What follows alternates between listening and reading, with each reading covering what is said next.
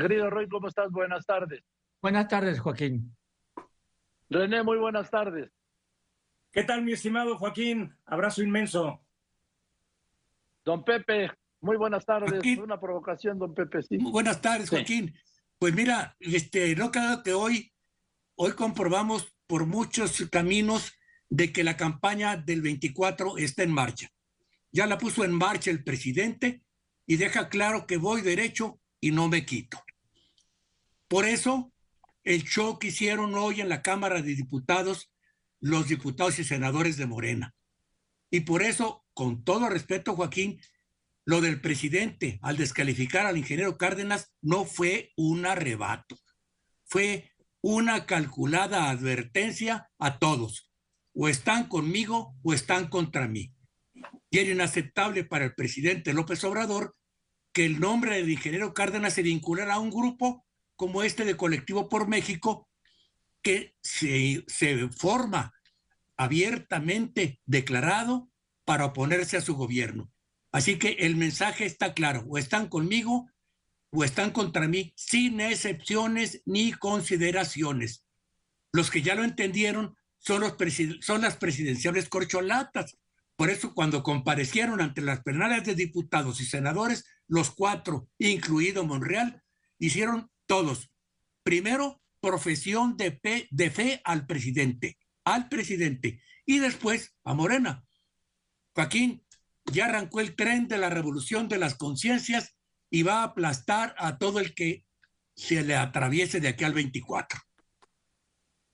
Roy, ¿cómo ves? A ver, a ver, yo te diría que no hay nada nuevo, pero no por ello no vale la pena eh, platicarlo. O sea, pero hoy no hay nada nuevo. Que ya hayan iniciado el 24, pues, sabemos todo lo que hace el observador, lo hemos dicho, está pensando en la elección, todo lo que hace.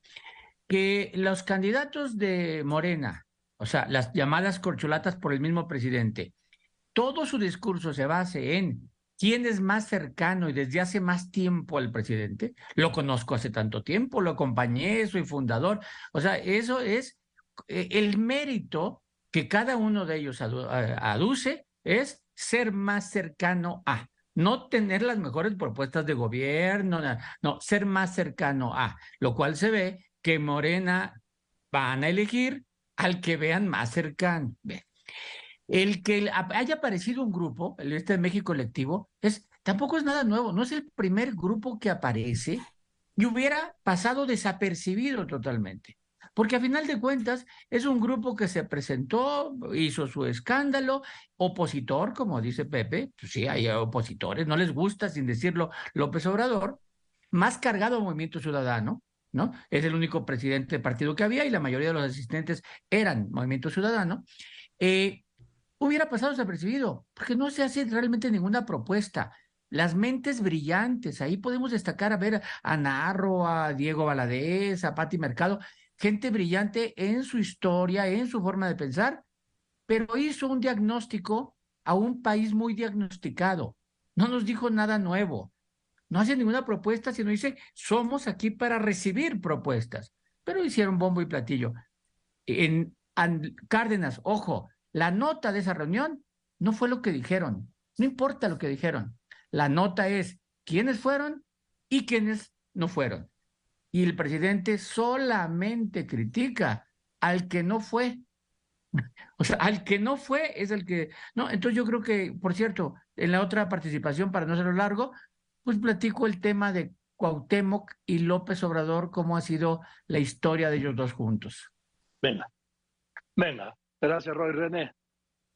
En principio, estoy de acuerdo con lo que afirmó don Pepe, de que el presidente pueda capitalizar este afer con Cuauhtémoc eh, Cárdenas, con el ingeniero de esta forma y de esta manera. Sin embargo, esto no obsta que sea el estilo personal de reaccionar, de descalificar personajes sin argumentar. Eh, eh, el presidente fiel a su naturaleza, a su temperamento, a su carácter y a su personalidad y su lógica de acción política, desinformado, precipitado, prejuiciando e ignorando por sus creencias, por su concepción del poder y la política, sin constatar o, o comprobar el hecho. Recrimina y reclama y emite su decreto de declaratoria de adversario político del ingeniero Cuauhtémoc Cárdenas y condiciona con su signo habitual de concebir la política en el simplista espacio de amigo-enemigo con arbitraria exigencia de tomar partido. Eh, en ese sentido que yo hablo es una infortunada opinión, eh, conjuntamente con que la puede capitalizar, insisto, como lo está tratando de hacer esta referencia, esta crítica al ingeniero Cuauhtémoc Cárdenas. En ese sentido también está fuera de lugar, Joaquín, no solo porque el ingeniero merezca o no merezca ese tipo de reproches o, de adjetivaciones, que en mi concepto no los merece, sino porque provienen de la desinformación que menciono, del desconocimiento, de la precipitación y de la descalificación engañosa e injuriosa públicamente que no se corresponde con la investidura presidencial que representa el presidente Andrés Manuel López Obrador. Bien. Don Pepe. Mira, Joaquín, yo insisto. Don Pepe, no creo que el, presidente, perdón, don Pepe, no creo que el presidente haya reaccionado por, por estar mal informado y por no saber. Insisto, el presidente lo hizo calculadamente, sabiendo el efecto que iba a tener, sabiendo lo que iba a reaccionar y conociendo al ingeniero Cárdenas, sabía que el ingeniero Cárdenas, al final de cuentas, se iba a zafar de eso y quizá ya sabía que no estaba vinculado, pero no importó lo que importa es dejar la advertencia, insisto. Ya va en campaña y o van conmigo o van contra mí. No va a admitir medias tintas. Ha insistido, es hora de definiciones y así lo han entendido. Y por eso, Joaquín, cierran filas. Y por eso la consigna que les dio también el secretario de Gobernación a los diputados. No vamos a suplicar, no vamos a suplicar consensos. Vamos a irnos por fuera, por la mayoría, y la mayoría, aunque en este caso la mayoría que van a aplicar para la ley electoral esté fuera de la constitución, no importa, van con todo, Joaquín, lo que saquen de ventaja en el plan B, lo que quede en el plan B para, para julio o agosto, con eso les va a bastar para ir a las elecciones. Es, de eso se trata, de ir a las elecciones con las mayores ventajas posibles. Yo así lo veo. Bueno, Pepe, yo creo que eso es una aspiración de cualquier partido político llegar a unas elecciones con el mayor número de ventajas posibles, ¿no? sí, pero sin violar la ley, Joaquín. En este caso, en este caso se trata de, no importa violar la ley ni violar la constitución. Eso es lo preocupante en el caso del presidente López Obrador. Y además lo que dijo ayer, aquí no hay justos medios. ¿Oh, sí? Yo, yo, yo, estoy en desacuerdo con eso, Joaquín. Se puede competir. La, política es competencia. No es la primera vez que lo dice, que no hay medios, pero y es un discurso clásico de lo, del polarizante, ¿no? Del que quiere polarizar. Quiere dos polos. Conmigo no quiere, Sí, no quiere terceras vías. Además, ni siquiera dijo conmigo o contra mí. Fíjate nada más o estás con los conservadores o con el pueblo. Es decir, yo soy pueblo. Con el pueblo o, con los oligarcas. Sí, los oligarcas o el pueblo. ¿Qué significa el pueblo? Que me apoyes. ¿No? E, es, un poco ponerte tú eres el pueblo, ¿no? Eh, pero bueno, mira, una, una breve historia de, este, de esta relación de Cárdenas con López Obrador. Cárdenas fue el cacique de la izquierda en México, que, no sé qué significa la izquierda para no entrar en debates, pero fue el cacique del PRD, de la formación del PRD de 89, después del FDN de 89. Pues forma, López Obrador se une a ese movimiento, es decir, el movimiento lo inicia Cuauhtémoc Cárdenas. Fue presidente del partido de 96 a 99 porque Cuauhtémoc le permitió. Cuauhtémoc decide y él es presidente de 96 a 99 sustituyendo a Muñoz Ledo, por cierto. Fue candidato a jefe de gobierno porque Cuauhtémoc lo acompaña y lo impulsa para ser candidato a jefe de gobierno. Gana, gana porque el popular en la Ciudad de México era Cuauhtémoc Cárdenas, porque gana por poco, por cuatro o cinco puntos. Es decir, el triunfo y la carrera política de él es Cuauhtémoc Cárdenas. Esa es la parte positiva. Sin embargo, nunca se han llevado bien. En 2006, ese triunfo de 0.56 de López Obrador, de esa derrota de 0.56, Cuauhtémoc Cárdenas no lo ayuda en la campaña, no participa, no aparece en ningún spot, en ningún acto levantando de manos y e incluso se va del país durante la campaña.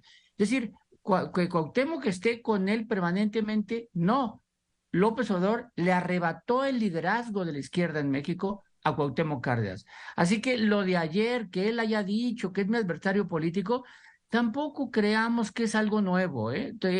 Sí lo ve como un adversario en el liderazgo de izquierda, pero rápidamente hoy compone porque sabe que Cuauhtémoc sí significa algo para algún grupo, sí significa. Entonces no quiere tener una voz en contra. Ah, René.